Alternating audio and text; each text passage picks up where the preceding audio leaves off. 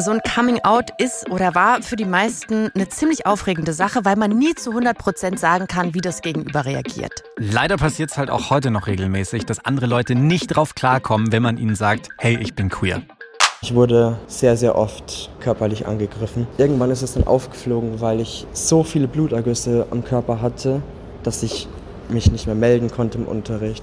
In dieser Folge geht es darum, was tun, wenn das Coming Out so richtig scheiße lief. Und dafür haben wir so ein paar Tipps im Gepäck, wie ihr mit solchen Situationen richtig gut umgehen könnt.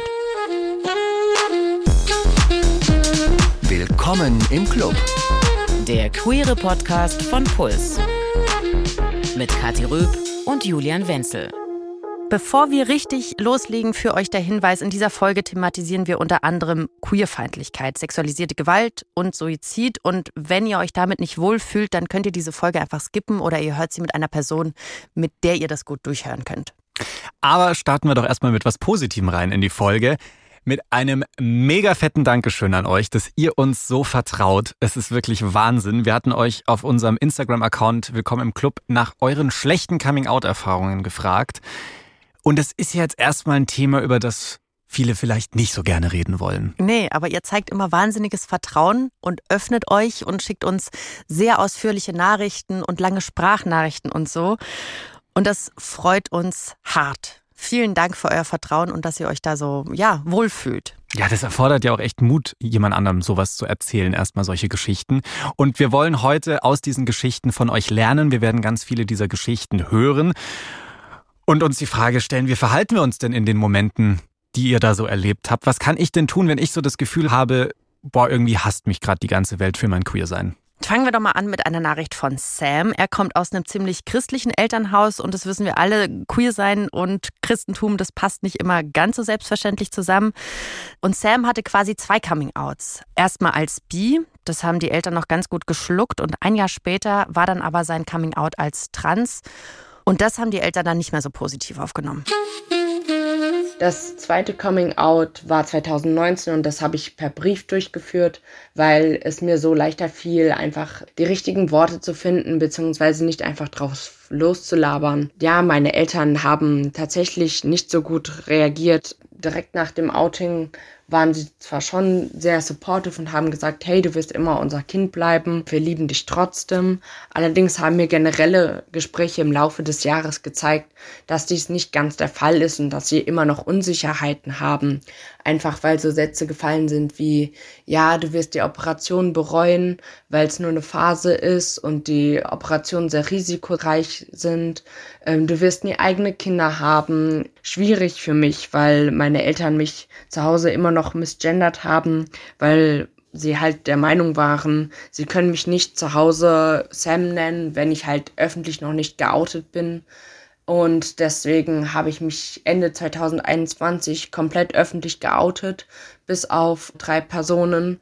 Und seitdem ist es tatsächlich besser geworden. Also ich werde kaum noch misgendert. Allerdings ähm, pusht mich meine Mom mittlerweile wieder zu einem Outing bei diesen Personen, die ich damals ausgelassen habe, weil ich halt mittlerweile auf Testosteron bin und das halt schon auffällt. Aber ich fühle mich noch nicht so, als wäre ich bereit dazu, diese Outings durchzuführen. Einfach weil ich auch schon damals gedacht habe, dass diese Personen es nicht verstehen werden. Und dieses Gefühl habe ich heute noch. Das ist super krass. Und das ist eine Sache, die wir schon ganz oft gehört haben in diesem Podcast. Es ist nie gut, jemanden zu seinem Coming Out zu pushen. Und das ist auch nochmal ganz wichtig zu betonen. Ein Coming Out ist kein Muss. Das ist eure Entscheidung. Und ob und wann ihr jemandem etwas sagt, liegt ganz bei euch. Da kann euch keiner irgendwas vorschreiben. Aber das ist jetzt so eine Sache, das hilft Sam nicht wirklich.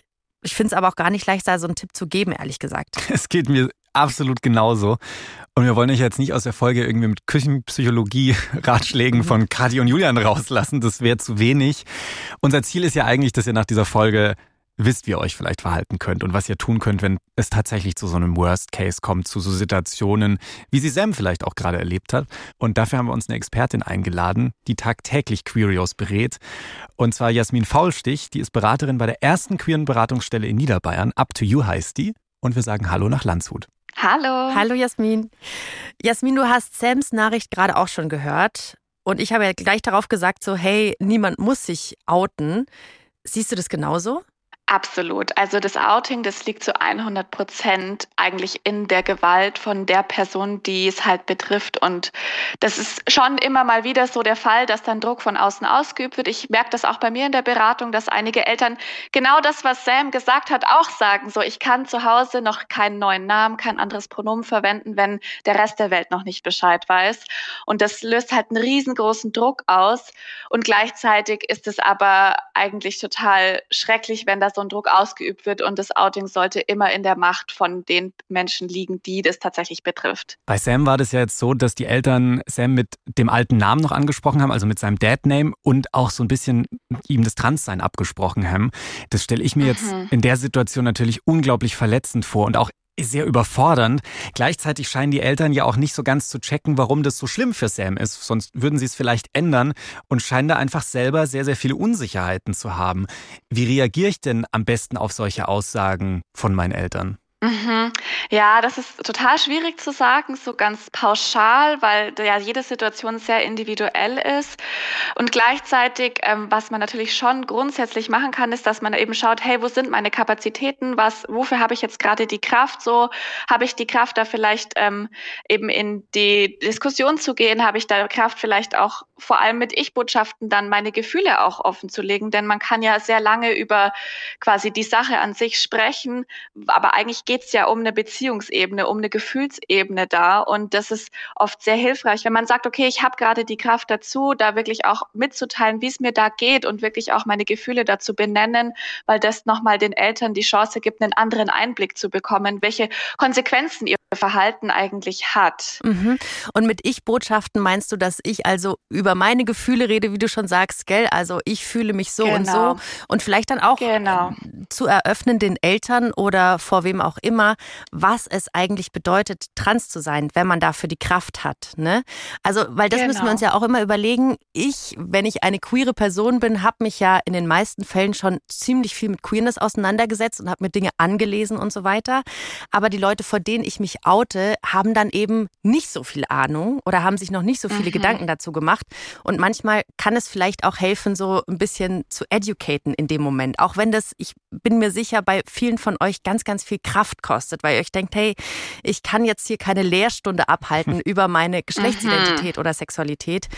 Aber sowas könnte ja vielleicht auch so ein bisschen helfen. Ganz klar. Und gleichzeitig sagt man ja dann auch immer so Sachen wie, hey, meine Eltern brauchen vielleicht noch einen Moment, die checken das dann schon irgendwie. Das sind so Sachen, die denkt man sich dann. Aber ehrlich gesagt, wie viel Zeit soll ich denn oder muss ich meinen Eltern oder meinem Umfeld geben, wenn die nicht so toll reagiert haben? Ich denke, das kommt auch immer so ein bisschen auf die Rahmenbedingungen drauf an. So ist man noch sehr finanziell abhängig von den Eltern oder nicht? Wohnt man noch zu Hause oder nicht? So zu was hat man auch gerade die Energie? Was kann man so sich vorstellen zu tun? Denn die Frage ist halt auch, was ist denn die Konsequenz von keine Zeit mehr geben? Das muss ja auch nicht unbedingt dann gleich ein Beziehungsabbruch sein oder so. Da kann man sich ja ganz viel vorstellen, was da noch dazwischen irgendwie möglich wäre. Und dann wäre es halt auch einfach wichtig, für sich zu schauen. Denn Klar kann man immer versuchen, in die Diskussion zu gehen und irgendwie mit den Eltern zu sprechen, sich dazu offenbaren und so weiter. Aber grundsätzlich hat man ja nicht den hundertprozentigen Einfluss auf das Verhalten von anderen Menschen, sondern nur auf sich selber. Und dann wäre es eben wichtig, gerade wenn man halt in der Situation ist, man wohnt noch zusammen oder man ist vielleicht finanziell abhängig und so weiter, zu schauen, wie kann ich mich denn in der Zeit jetzt gerade, wo es noch schwierig ist, am besten schützen? Was kann ich für mich Gutes tun, um diese Zeit bestmöglich ähm, zu verbringen und dann sich eben vielleicht auch Lebensbereiche zu suchen, wo man sich eben ausleben kann mhm. und dann dort viel Zeit zu verbringen und sich einfach Räume zu suchen oder auch zu schaffen, wenn es die gerade noch nicht gibt, wo man eben man selbst sein kann. Also kann es dann auch heißen, wenn es jetzt eben nicht cool läuft mit den Eltern zurück ins Schneckenhaus? Ja, für manche queere Menschen ist das die Konsequenz tatsächlich. Also das ist immer total schwierig, das pauschal zu bewerten, denn manche Leute finden das sehr, sehr angenehm, sind vielleicht auch introvertiert, brauchen jetzt gar nicht so viele Menschen um sich die ganze Zeit. Und für die kann das total akzeptabel sein zu sagen, also ich habe zum Beispiel eine Klientin aktuell, die wird eben von den Eltern, vor allem von dem Vater, nicht gut angenommen und die verbringt halt die Zeit, die sie zu Hause verbringt, in ihrem Zimmer und Skype dort mit ihren Freundinnen und so weiter. Und sie sagt, hey, mich belastet das aber auch gar nicht, weil ich weiß, in ein paar Jahren werde ich ausziehen und dann wird sich alles ändern und sie hat diesen Plan vor Augen und dann ist es für sie aktuell die beste Lösung, aber das heißt nicht, dass es unbedingt für alle Menschen auch die beste Lösung sein muss. Also da so ein bisschen auf sich selbst hören und einfach rausfinden, womit kann ich auch gut umgehen und wenn sich das für mich gut anfühlt, dann kann das auch eine voll okay Lösung sein, auch wenn das vielleicht nicht nach der ja. perfekten Lösung nach außen aussieht. Genau, absolut. Das bestmögliche Ziel wäre natürlich immer, dass man irgendwie sich perfekt versteht zu Hause und Harmonie herrscht und so weiter. Und gleichzeitig muss man dann schon auch realistisch sein und gucken, hey, kann ich das erreichen und sich dann vielleicht so ein Ziel B setzen? Was wäre das nächstbeste Ziel, was ich gerade habe? Und das kann eben genau das sein. Das ist ein guter Punkt. Also man strebt immer nach diesem, nach dieser absoluten Harmonie. Alle sind mit meinem Queersein voll okay. Es gibt keine Anfeindungen. Ja. Ich komme aufs Familienfest mhm. und alle umarmen mich und freuen sich drauf. Aber man muss realistisch sein, wie du sagst. Vielleicht mhm. ist es einfach keine realistische Einschätzung in jedem Fall. Jetzt hat Sam sich per Brief geoutet. Was sagst du dazu? Ist das eine gute Art für ein Coming-out, so einen Brief zu schreiben? Mhm, also für manche meiner KlientInnen ist es eine sehr gute Art. Also ich habe da auch schon einige KlientInnen gehabt, die gesagt haben, ja, ich habe mich über WhatsApp in der Familiengruppe geoutet oder ich habe mich per Brief geoutet, weil wie Sam schon gesagt hat, man hat einfach die Zeit, man kann sich wirklich Gedanken machen und zu 100 Prozent halt die Worte dann rüberbringen, die man auch möchte und vor allem muss man dann vielleicht auch die erste Reaktion gar nicht mitbekommen. Vielleicht hat man ja auch Menschen, denen man sich outen möchte, wo man vielleicht auch Angst hat davor, dass es vielleicht negative Konsequenzen haben könnte oder dass die erstmal impulsiv reagieren könnten. Und gerade bei einem Brief ist es dann so, dass man diese initiale Reaktion nicht miterleben muss. Und das kann sehr hilfreich sein für einige Menschen. Und für andere Menschen kann das sehr, sehr unangenehm sein, weil man dann eben auf heißen Kohlen sitzen könnte und wartet, oh, haben Sie es schon gelesen? Wann kommt die Reaktion und so weiter? Aber für viele Leute ist es auch eine gute Lösung, klar. Ich habe mir damals tatsächlich überlegt, mich per Brief zu outen, habe es dann aber doch nicht so ja? gemacht. Ja, ja. Wenn ich so ein bisschen zurückdenke an die Folgen, die wir zusammen gemacht haben, habe ich jetzt keine negative Coming-out-Geschichte von dir im Kopf, mhm. oder? Ja, ja, es lief erstaunlich gut und positiv insgesamt. Ja. Was wäre so für dich das Worst-Case-Szenario gewesen? schon so in die Richtung, was Sam passiert ist. Also wenn meine Eltern mich nicht mehr unterstützt hätten, mhm. wenn die das irgendwie nicht angenommen hätten, im schlimmsten Fall vielleicht sogar gesagt hätten, wir wollen mit dir nichts mehr zu tun haben. Oder auch Freundschaften zum Beispiel, wenn die dadurch irgendwie zerbrochen wären, ist mir zum Glück auch nicht passiert. Also so diese grundsätzliche Angst davor, Menschen durch mein Coming-out zu verlieren. Dass sie dich zurückstoßen, ja, ja, total. Und ich bin tatsächlich nicht allein mit dieser Angst. Ein Forschungsprojekt vom Deutschen Jugendinstitut, das hat 2015 abgefragt, wovor fürchtet ihr queeren Jugendlichen euch denn so bei einem Coming-out am meisten? Auf Platz eins die Ablehnung durch Freundinnen. Mhm. Auf Platz zwei Ablehnung durch die eigene Familie. Und beides haben ungefähr so 70 Prozent der Leute angegeben. Das sind richtig, richtig viele.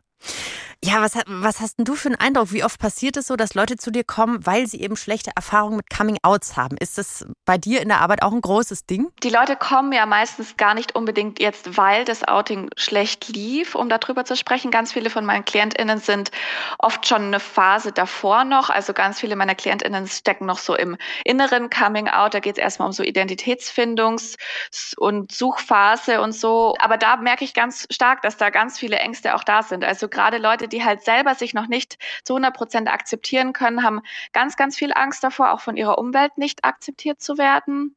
Und ich habe auch, also viele meiner KlientInnen, die sich eben auch bei ihrer Familie schon geoutet haben, da gibt es meistens mindestens einen Elternteil, was ähm, auch Probleme hat und wo wir dann auch vielleicht auch mal mit der Familie zusammen Gespräche führen und auch manchmal nur mit den queeren Menschen an sich, wie damit jetzt am besten umgegangen werden kann. Klar, das kommt schon, das kommt schon überproportional häufig vor, das stimmt. Wir haben ja jetzt auch schon gehört, dass queere Jugendliche eben genau vor so einem Coming-out bei den Eltern Schiss haben. Warum ist ausgerechnet bei denen diese Angst immer so groß? Ich kann mich da auch noch dran erinnern, es war bei mir auch die größte Angst. Mhm, das kann ich mir eigentlich schon ganz gut erklären, weil Eltern sind erstmal so diese primären Bindungspersonen, die man halt hat in seiner Entwicklung.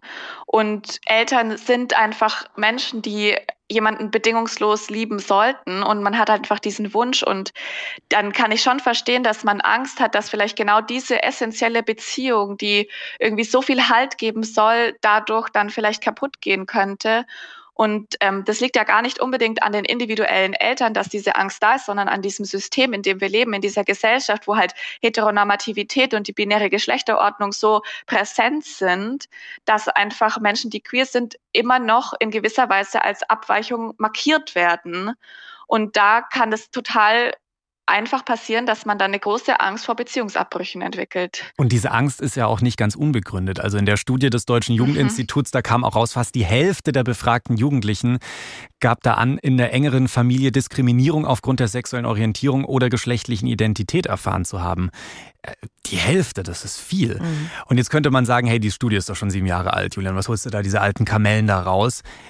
Nee, diese Zahlen haben sich nicht wirklich verändert, auch in letzter Zeit. Es gibt eine gleiche Studie, die wurde 2020 auch in NRW durchgeführt. Das ist immerhin das Bundesland mit den meisten EinwohnerInnen da waren die Ergebnisse quasi gleich. Mhm. Ich kann mich auch noch sehr gut erinnern, so an meine ersten Coming-Outs. Und du meintest vorhin auch so dieses Gefühl, die größte Angst ist, dass Leute einen zurückweisen. Ja. Freundinnen, Familie. Und ich weiß dann noch, als ich mich, bevor ich mich so vor so ein paar Leuten in der Schule geoutet habe, wirklich nicht vielen, habe ich mir gedacht, um Himmels Willen, was werden die jetzt von mir denken? Denken die jetzt, hä, deswegen hat die mich damals im Schwimmbad so lange angeguckt? Oder hä, kann ich mit der noch duschen gehen im Schwimmbad? Oder was ist mit Übernachtungspartys? oder so. Oh, ne? Ja. Und ich hatte dann immer das Gefühl, ab heute werden die von mir denken, ich sei ein absoluter Creep. Und ab heute darf ich die dann auch nicht mehr anlächeln oder so, weil sie dann denken, ich würde mit ihnen flirten oder so. Das war so meine große Angst. Und wenn ich jetzt daran denke, dann ist es natürlich furchtbar. Aber ich merke auch, auch ich sage so in letzter Zeit, naja, es ist alles leichter geworden und Coming Outs, ja, ja, inzwischen habe ich auch so eine Routine und Selbstsicherheit und ihr vielleicht auch, wenn ihr schon so ein paar Jahre eure ersten Coming Outs hinter euch hattet. Aber nein, es ist bis heute wirklich so ein Schockmoment, gerade wenn man so seine ersten Coming-outs hat und immer wie so ein Sprungbrett und ganz schwierig. Erstmal wichtig, was du da ansprichst. Es gibt nicht das eine Coming-out sondern es gibt sehr, sehr viele im Leben. Es wäre so schön, wenn alles auf einmal durch wäre, aber eigentlich outen wir uns permanent ein Leben lang immer wieder aufs Neue, wenn wir neue Leute kennenlernen. Und so eine krasse Situation, die hatte tatsächlich auch er die erlebt. Er hat leider diese absolute Horrorerfahrung gemacht nach dem eigenen Coming-out als schwul. Seine Mutter hat nämlich genau die Reaktion gezeigt, vor der ich immer am meisten Schiss gehabt habe. Und das ist passiert, als sie sich zusammengesetzt haben.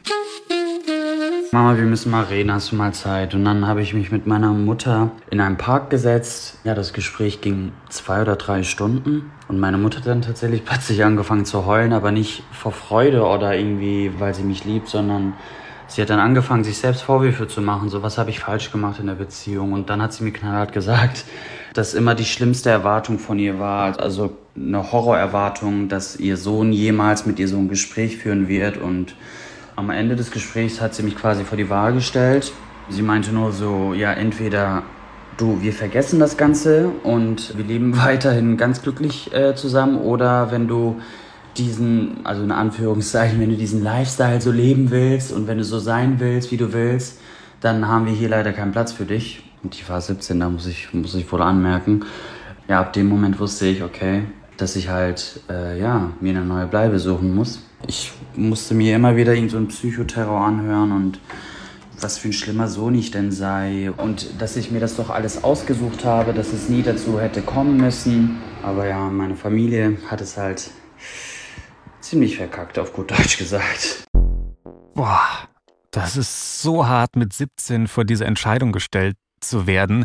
Entweder zum eigenen Schwulsein zu stehen und dann aber ausziehen zu müssen, oder du verleugnest deine sexuelle Identität und es bleibt halt alles so wie immer. Mhm. Und Boah. wird schön runtergedrückt, deine ja. Gefühle.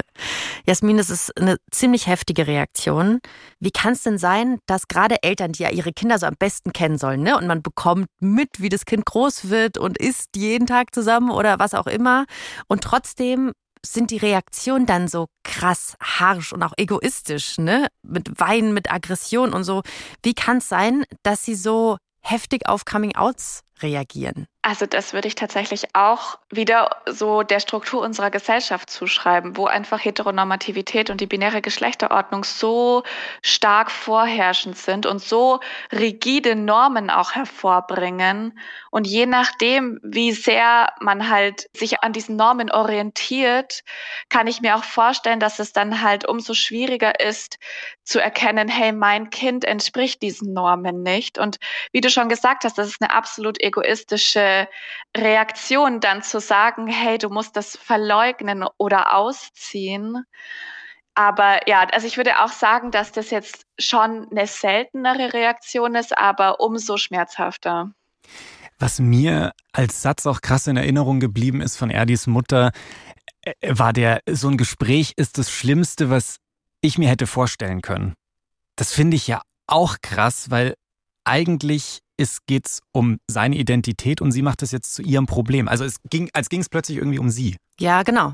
Also dieser Egoismus auch in diesem äh, Satz, was habe ich falsch gemacht, ne? Und da will ich einfach nur sagen, es geht nicht um euch Eltern. So, aber gerade wenn ich jetzt minderjährig bin, wie er die, ich bin 17 Jahre alt und denke mir, hey, das sind meine Bezugspersonen, ich öffne mich und dann kriege ich so einen Hammer vorgeschlagen. Ist ja auch ein Abhängigkeitsverhältnis, in dem die beiden sind. Genau. Also, ich meine, mehr Druck geht nicht. Was sollst du denn mit 17 ausrichten? Du hast keine andere Bleibe. Aber wo finde ich denn Hilfe, wenn mich meine Eltern rausschmeißen? Ja, da kommt jetzt ein bisschen aufs Alter drauf an. Wenn man jetzt zum Beispiel wie er, die noch minderjährig gewesen ist in dem Zeitpunkt und wirklich von zu Hause rausgeschmissen wurde, dann kann man sich immer ans Jugendamt melden. Dort ist es so, die Jugendhilfe, wenn man sich dort zum ersten Mal vorstellt, geht eben bis 18 Jahre und dann würde das Jugendamt dafür sorgen, dass man einen Platz in der Wohngruppe bekommt. Das heißt also, unter 18 ist auf jeden Fall so das Obdach gesichert, wenn man sich beim Jugendamt meldet. Und über 18 wird es dann schon ein bisschen schwieriger. Grundsätzlich kann die Jugendhilfe schon auch erweitert werden bis sogar 27, aber nur wenn man davor schon in der Jugendhilfe war. Also wenn man zum Beispiel eine Familienhilfe in der Familie hatte oder irgendwas anderes.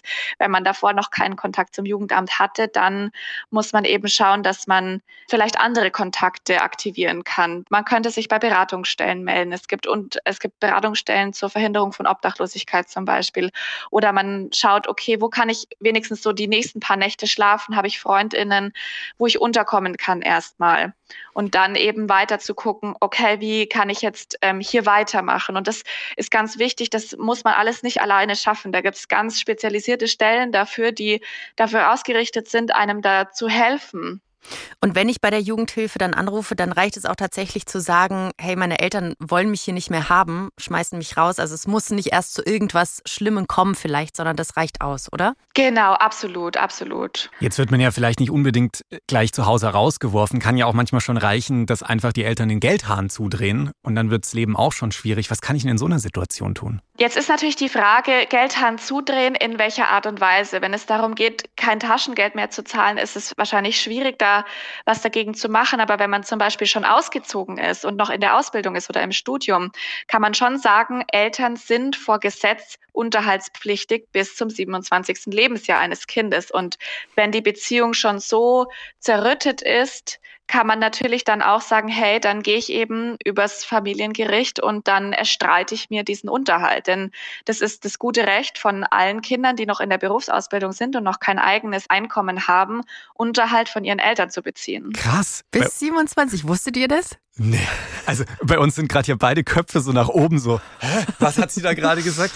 Krass, das wussten wir nicht. Das ist, das ist spannend mhm. und hilfreich natürlich in so einer Situation. Jetzt haben wir ganz viel über Rausschmiss und Geldhahn zudrehen gesprochen. Das ist so das eine. Aber es gibt ja auch noch eine andere Situation, so ausziehen wollen, aber dann nicht können. Auch eine schwierige Situation. Und Leo hat sich bei uns gemeldet. Leo würde am liebsten aus der jetzigen WG fliehen. So nix wie weg. Und warum? Ja, hört euch mal an, wie Leos Mitbewohnerin so auf das Coming-out reagiert hat. Ich habe mich vor ungefähr einem halben Jahr bei meiner Mitbewohnerin geoutet. Ich habe schon ein paar Hints so gegeben, auch vor anderen, also als sie dabei war. Und dann hat sie mich eben im Nachhinein nochmal drauf angesprochen und dann habe ich mich halt vor ihr geoutet. Und dann ging unser Gespräch aber relativ schnell in so eine Richtung, dass sie klar gemacht hat, dass sie daran halt nicht glaubt, dass Nicht-Binarität existiert. Ja, ich habe ihr das dann halt versucht zu erklären, so auch runtergebrochen, aber sie ist halt überhaupt nicht auf mich eingegangen und relativ schnell bin ich dann eben in so einen Modus gegangen, dass ich mich halt für meine Identität verteidigt habe, sag ich jetzt mal ich habe halt immer wieder ihr versucht zu erklären, doch, das existiert und das sind ja meine Gefühle und die kannst du mir nicht absprechen. Aber sie hat relativ schnell dann auch immer sowas gesagt wie, nein, das existiert aus ihrer Sicht einfach nicht und es gibt nur zwei Geschlechter und ja, dass es da so andere Geschlechter gibt, macht überhaupt keinen Sinn für sie. Ja, hat mich schon sehr verletzt und auch schon sehr traumatisiert und ich wohne immer noch mit ihr zusammen, einfach weil ich keine andere Möglichkeit habe. Ja, und dann wird dein Safer Space, also die WG, dein Zuhause, einfach zu einem Ort, wo du nicht sein willst, wenn die andere Person da ist. Das ist richtig übel. wie gehe ich denn jetzt damit um, wenn mein Alltag eben so ist und sich das auch nicht ändern lässt, dass die Menschen, die mich wahnsinnig verletzt haben, einfach immer noch da sind und wenn ich mit denen einfach immer noch zusammenleben muss? Das ist natürlich total schwierig und auch super verletzend, wenn es eben, wie du gesagt hast, dieser Schutzraum des eigenen Zuhauses auf einmal nicht mehr so safe ist. Da kann ich auch wieder nur sagen, es ist total schwierig, eben das Verhalten von anderen Menschen so zu beeinflussen. Klar kann man schauen, welche Ressourcen habe ich, kann ich da irgendwie vielleicht noch Gespräche führen? Kann ich da vielleicht Aufklärungsmaterial mal hinlegen? Vielleicht liest die Person das ja. Und dann ist es eben ganz wichtig, auf sich selber zu schauen, wie kann ich mich jetzt bestmöglich schützen? Wie kann ich mich stärken? Und wo kann ich vielleicht einfach auch ähm, Ressourcen finden? Wo kann ich vielleicht sein, wo ich mich dann besser ausleben kann? Und wie kann ich diese Zeit jetzt bestmöglich noch überbrücken? Ja, das ist ein guter Tipp und zwischendurch jetzt auch nochmal eine gute Nachricht, weil es gibt auch ganz viele FreundInnen, die einfach wahnsinnig cool reagieren und eine ganz, ganz große Unterstützung sind. Das haben uns auch viele von euch erzählt, so hey, Coming-out-Reaktionen bei den Eltern waren vielleicht nicht so gut, aber dann hatte ich eben, wie du sagst, Jasmin, so ein Netzwerk an Leuten, bei denen ich schlafen konnte oder die mich einfach supportet haben oder so. Also auch ein großes Shoutout an euch. Ihr sollt nicht vergessen, weil natürlich gibt es auch diese mega wichtigen Bezugspersonen. Ja, ein Blick in meine Coming-out und was dann Studie, die zeigt auch, dass Freundinnen das Coming-out oft viel positiver aufnehmen als zum Beispiel die Eltern. Ja. Mhm. Jetzt komme ich aber auch direkt wieder hier so als Partypuper rein, weil trotzdem ist der Freundeskreis auch kein komplett diskriminierungsfreier Raum. Vier von zehn Jugendlichen haben auch dort schon schlechte Situationen nach ihrem Coming-out erlebt. Passiert halt leider auch. Hast du so einen kurzen Tipp? Was kann ich denn tun, wenn die eigenen Freundinnen da scheiße auf mein Coming-out reagiert haben? Mhm. Ja, das ist natürlich super verletzend, wenn man eigentlich denkt, so, okay, meine Freundinnen, die sollten ja auch mich so akzeptieren, wie ich bin. Und gleichzeitig kann es natürlich auch sein, dass so eine initial erstmal schlechte Reaktion auch von fehlender Sensibilität herrührt und man da auch einfach mit ein bisschen Aufklärung schon viel erreichen kann. Und da muss man eben wieder bei sich selber prüfen, wozu habe ich jetzt gerade die Kraft, was sind meine Ressourcen und dann zu schauen, okay, kann ich da vielleicht nochmal das Gespräch suchen und wie schon gesagt, ich Botschaften senden, über die eigenen Gefühle sprechen und sagen, was löst es in mir aus? Das verletzt mich, wenn so und so mit mir gesprochen wird oder meine Identität aberkannt wird und so weiter. Und dann einfach da nochmal das Angebot machen, dann einen Einblick in die eigene Gefühlswelt zu geben. Und ansonsten eben auch sich überlegen, hey, ist das irgendwie eine Freundschaft, die ich weiterführen möchte? Ist es mir das wert, da jetzt Energie und Kraft reinzustecken? Oder muss ich schauen, dass ich vielleicht Freundschaften noch woanders finde. Mhm. Aber in vielen Fällen ist es einfach so, dass es natürlich eine große Liebe ist, ne? eine freundschaftliche Liebe, die man vielleicht nicht einfach so aufgeben will. Und das haben wir jetzt schon gehört. Damit verbunden natürlich auch eine große Angst, dass man diese Leute verlieren könnte. Und jetzt lernen wir Jonas kennen, dem das genauso passiert ist, obwohl die Freundinnen erstmal völlig cool mit seinem Coming Out waren. Und Jonas möchte nicht erkannt werden, deswegen haben wir ihm einen anderen Namen gegeben und auch seine Stimme verfremdet. Und zwar hatte ich einen Kumpel, den ich schon ziemlich lange kannte. Wir sind seit der ersten Klasse halt ähm, befreundet gewesen und ich habe mich halt in der siebten Klasse so angefangen, so mich so maskuliner zu kleiden, würde ich es mal nennen. Seine Eltern sind mir schon früher homophob aufgefallen mit bestimmten Aussagen oder Anmerkungen, Kampflesbe oder Scheißlesbe oder sowas in der Art. Das haben die mir nicht direkt ins Gesicht gesagt, sondern eher so hinterm Rücken. Aber ich habe es immer mitbekommen und mein Kumpel hat mir das auch selber erzählt. Dann habe ich mich irgendwann bei ihm als trans geoutet und er hat es ziemlich gut aufgenommen, da er selber schwul ist. Und zwar hat er das seinen Eltern erzählt und danach ähm, haben sie mir jeglichen Kontakt mit ihm verboten. Ich durfte nicht mehr mit ihm schreiben, nicht mehr mit ihm zocken, nicht mehr mit ihm reden, nicht mehr mit ihm telefonieren, gar nichts. Wir waren zusammen davor in einem Konfirmationskurs, da habe ich ihn zum letzten Mal gesehen. Und danach habe ich ihn nie wieder gesehen, habe ihn nie wieder geschrieben, wir haben nie wieder telefoniert oder sonst was weil seine Eltern meinten, dass eben Transsein eine Krankheit ist und sie möchten nicht, dass ich ihren Sohn damit anstecke oder dass er dann diesem Trend nachgeht oder mir das nachmacht.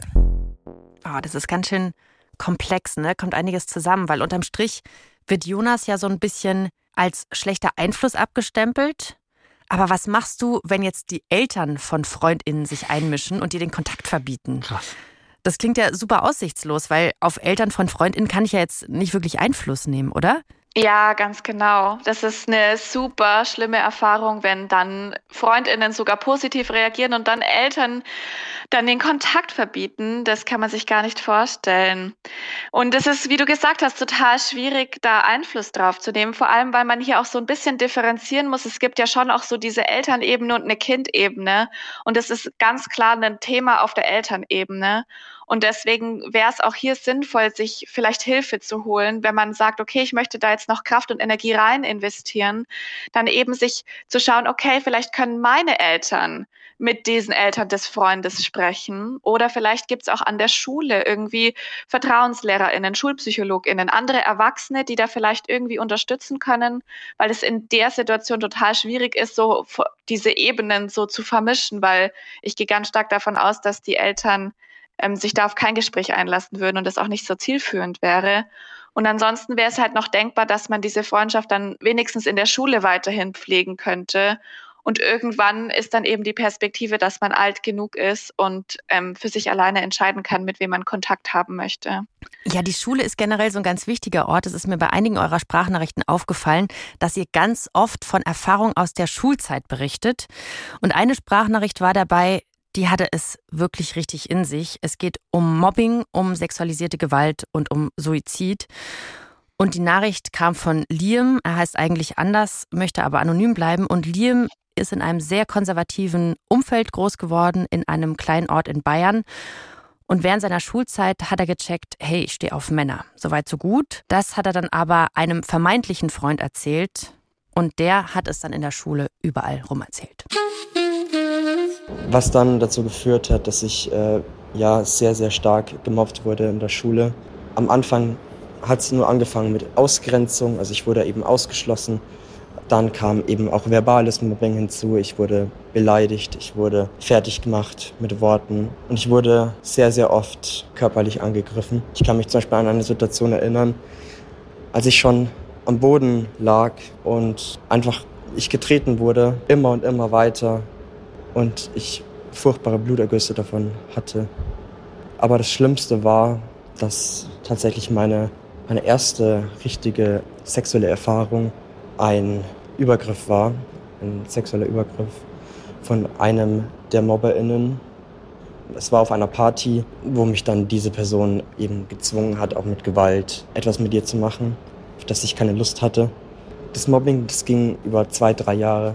Irgendwann ist es dann aufgeflogen, weil ich so viele Blutergüsse am Körper hatte, dass ich mich nicht mehr melden konnte im Unterricht. Meine psychische Verfassung ist immer schlechter geworden und dann irgendwann haben es meine Lehrkräfte und auch meine Eltern gemerkt, wie es mir geht.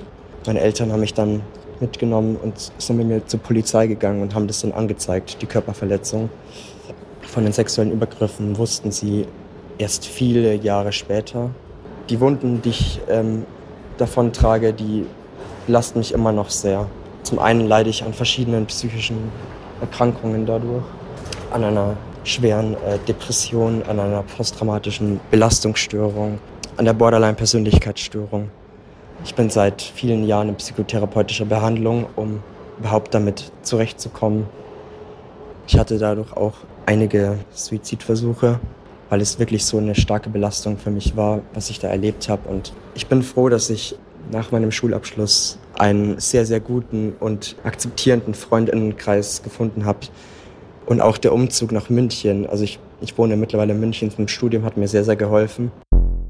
So, vielleicht braucht ihr da einen kleinen Moment nach dieser Sprachnachricht. Ich hatte da erstmal Tränen in den Augen, weil ich einfach nicht checke, was Leuten einfällt. Ne? Also, wie kann es sein, dass queere Menschen ein Ventil sind für all die Aggressionen, die Leute in sich haben? Und wie unfassbar groß musste die Angst sein, von Liam in die Schule zu gehen, wenn du noch überall blaue Flecke hast, weil du verprügelt wurdest, weil du schwul bist. Und was für eine Wut musst du dann auch gleichzeitig gegenüber diesen Leuten haben, die dir deine Jugend so dermaßen zerballert haben. Das ist wirklich eine richtig krasse Geschichte.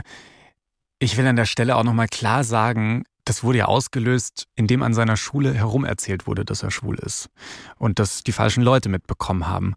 Und da, wenn ihr in so eine Situation kommt, ihr habt es selbst in der Hand, ihr könnt selbst immer entscheiden, erzähle ich sowas weiter und feuere ich damit etwas an oder bin ich das Glied in der Kette, das sagt, stopp, nee, jetzt, jetzt reicht's hier mal das finde ich auch wichtig. Also da haben sehr, sehr viele Leute auch eine Mitverantwortung in so einer Situation. Gleichzeitig fand ich den letzten Teil der Sprachnachricht sehr schön. Da habe ich mich ein bisschen drüber gefreut, nämlich dass, ja, dass, dass er langsam aus diesem Strudel wieder rausfindet und sich rauskämpft. Wegen seinem Freundinnenkreis, der dann vielleicht auch in der Schule einfach noch nicht da war, aber dann eben später in sein Leben gekommen ist. Aber generell, wenn eure Gedanken darum kreisen, euch das Leben zu nehmen zum Beispiel, dann sprecht mit Freundinnen und Familie drüber, wenn das möglich ist. Es gibt aber auch Hilfe bei der Telefonseelsorge, die ist anonym und kostenlos und rund um die Uhr erreichbar unter 0800 111 0111 oder unter der 0800 111 0222. Es gibt auch eine Beratung über E-Mail und eine Liste mit bundesweiten Hilfestellen findet ihr auch auf der Seite der Deutschen Gesellschaft für Suizidprävention. Und die Infos stehen wie immer bei uns in den Show Notes zusammen auch mit dem Link zu den queeren Beratungsstellen. Welche Möglichkeiten gibt es denn da, wenn du in so einem Mobbing-Teufelskreis drin steckst, da irgendwie herauszukommen? Was könnten ihr da auch als Beratungsstelle vielleicht tun? Ja, das ist wirklich eine ganz, ganz schreckliche Situation, die da geschildert wurde. Und ganz wichtig ist zu sehen, und das hat, glaube ich, diese Sprachnachricht auch gezeigt, dass man mit sowas nicht alleine fertig werden muss, dass es total wichtig ist, sich da Unterstützung und Hilfe zu holen. Und ganz wichtig ist auch, diesen Teufelskreis zu durchbrechen ähm, von diesem Narrativ, dass man die Leute ja bloß ignorieren bräuchte und dann würde das schon aufhören. Denn das zeigt sich in den meisten Fällen als nicht unbedingt wirkungsvoll, wie wir da ja auch gesehen haben. Stattdessen was ja auch der Person jetzt da geholfen hat, war, sich anzuvertrauen. Und das ist ganz, ganz wichtig zu wissen. Man muss das nicht alleine aushalten und damit alleine klarkommen, sondern da gibt es so viele Menschen, die einem helfen können. Freundinnen, die Eltern, Lehrerinnen, vielleicht gibt es dann Vertrauenslehrerinnen oder vielleicht gibt es Schulpsychologinnen, Schulsozialarbeiterinnen, an die man sich wenden kann und die ja auch in gewisser Weise dafür ausgebildet sind, um in solchen Situationen zu helfen. Dass Queerios in der Schule nach ihrem Coming-out Mobbing erleben, das ist ja leider keine Seltenheit. Das sagt auch eine andere Studie, und zwar eine der Europäischen Agentur für Grundrechte aus dem Jahr 2020 ist die. Darin, da wurden fast 140.000 queere Menschen aus ganz vielen europäischen Ländern befragt. Und in Deutschland hat jede zweite queere Person gesagt, dass sie in ihrer Schulzeit irgendeine Form von Mobbing mit Bezug auf die eigene Queerness erlebt hat. Warum ist denn genau die Schule so ein Ort, wo das einfach so unfassbar oft passiert? Also ich kann mir das zu einem gewissen Teil ein bisschen damit erklären, dass wir halt immer noch mit sehr toxischen Männlichkeitsbildern aufwachsen. Männern wird immer noch beigebracht, sie müssten stark sein, sie müssten sich durchsetzen, um akzeptiert zu werden. Und dann das in Verbindung mit dieser vorherrschenden Heteronormativität, wo eben Menschen, die queer sind, als Abweichung markiert werden oder Menschen, die ähm, zum Beispiel eben schwul sind, lesbisch sind, trans sind, als Abweichung markiert werden. Das ist dann einfach diese diese Mischung aus einmal jungen Männern, die ihre Stärke und Überlegenheit beweisen wollen und Menschen, die als Abweichung markiert sind. Und dann führt es einfach zu richtig, richtig hohen Raten von Diskriminierung. Und da wäre es halt ganz wichtig, einfach in der Prävention anzusetzen und nicht erst, wenn schon wirklich schlimme Sachen passiert sind. Ja, und Prävention ist da für mich halt auch so Themen wie Lehrpläne. Also, dass das nicht das Einzige ist, was ich in der Schule kennenlerne, sondern dass ich die anderen Lebensentwürfe halt auch kennenlerne, finde ich da an der Stelle sehr, sehr wichtig. Jetzt haben wir von Jasmin hier echt schon sehr, sehr viele Tipps zu unterschiedlichsten Situationen gehört. Wir haben auch schon sehr, sehr viele schreckliche Geschichten heute gehört. Hast du denn genau dafür noch einen grundsätzlichen Tipp, wie wir alle irgendwie damit umgehen können, ja mit so schrecklichen Erfahrungen. Wie schaffst du es überhaupt noch motiviert in die Arbeit zu gehen, wenn du dir das den ganzen Tag anhören musst? Also ich bin immer noch sehr, sehr motiviert, muss ich sagen, denn Menschen sind ja super resilient. Also ich finde, da gibt es so viele Möglichkeiten, daran zu arbeiten, dass es Menschen wieder besser geht, wenn es aktuell gerade nicht so gut läuft. Und du hattest jetzt nach einem generalisierten Tipp danach gefragt, wie können wir damit umgehen? Und ich denke, da muss auch jeder für sich selber rausfinden, was ist denn das, was mir gut tut. Also was man immer empfehlen kann, ist, lasst euch beraten, wenn es irgendwas gibt. Es ist total wichtig, dass wir aus diesem Narrativ rauskommen, dass man selber und alleine mit allem klarkommen muss, sondern es ist total okay, sich Hilfe zu holen in der Beratungsstelle, in der Therapie und das dann in Anspruch zu nehmen, das zeugt von ganz, ganz großer Stärke und das zeigt ja auch, okay, ich will, dass es mir wieder besser geht. Und das wäre mir ein ganz großes Anliegen, dass wir da mehr Normalität reinbringen in, okay, ich mache eine Therapie, ich mache eine Beratung, das ist voll okay. Wir bekommen von euch auch ganz oft Nachrichten im Sinne von, hey, ich glaube, ich bin zum Beispiel trans, ich glaube, ich bin bi. Und dann fragt ihr uns, wie soll ich damit umgehen? Also wie soll ich von diesem inneren Coming Out jetzt zu meinem Coming Out kommen? Hast du da für diese Leute noch so, so Tipps, was das Coming Out angeht? Wahrscheinlich auch einfach sich beraten lassen, wenn man da selbst keinen Weg für sich findet, oder? Absolut. Und das ist auch ein ganz, ganz häufiges Thema von meinen KlientInnen hier in der Beratung, ist so dieses, okay, ich glaube, vielleicht könnte ich in irgendeiner Form queer sein.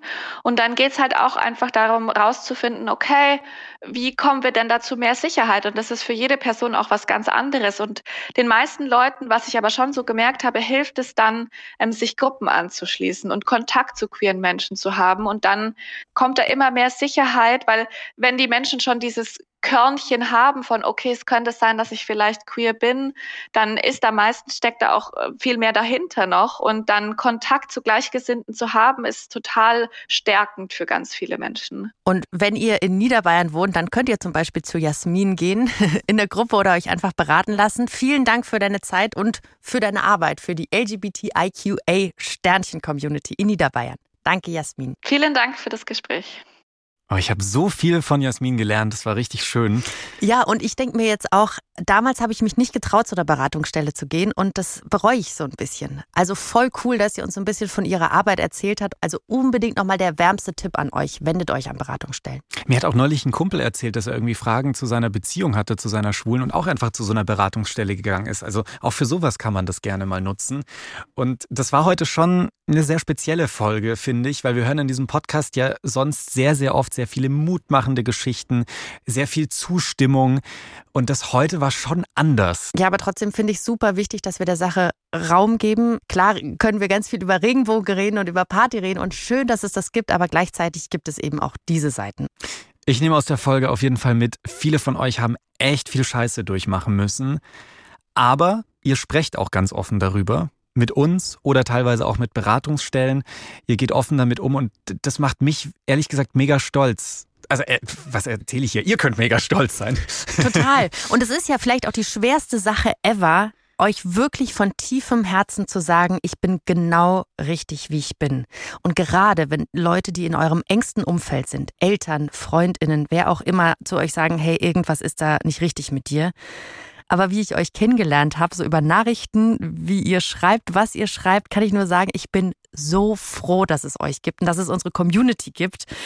Und wie wichtig es ist, dass wir uns haben und uns unterstützen. Oh, Ganz viel Liebe. Mir gleich ein kleines Tränchen hier ins Auge. Ja. So schön gesagt.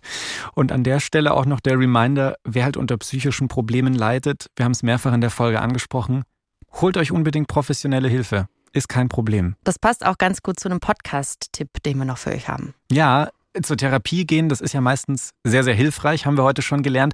Trotzdem kann so eine Therapie auch Effekte haben, die jetzt erstmal nicht gewollt sind.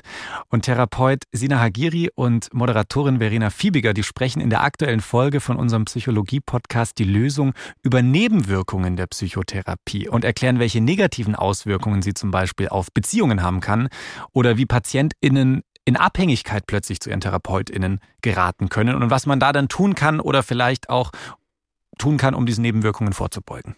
Die Lösung ist einer meiner Lieblingspodcasts und die findet ihr wie auch unseren Podcast unter anderem in der ARD Audiothek oder auf den Plattformen, die ihr sonst so kennt. Dicke Empfehlung von uns, da mal reinzuhören. Und wir hören uns dann nächste Woche wieder. Kleiner Teaser, da geht es dann um eine ganz besondere Form von Beziehungen. Und nicht die zwischen Kathi und mir. Hört rein. Bis dann. Tschüss. Redaktion Mila Hana, Maxi Pichelmeier und Alex Reinsberg. Produktion, heute mal neuer Name, Axel Fischer-Neuschwander. Sounddesign Benedikt Wiesmeier und Enno Rangnick. Grafik, die kennt ihr, Christopher Roos von Rosen, Max Fesel und Fabian Stoffers. Puls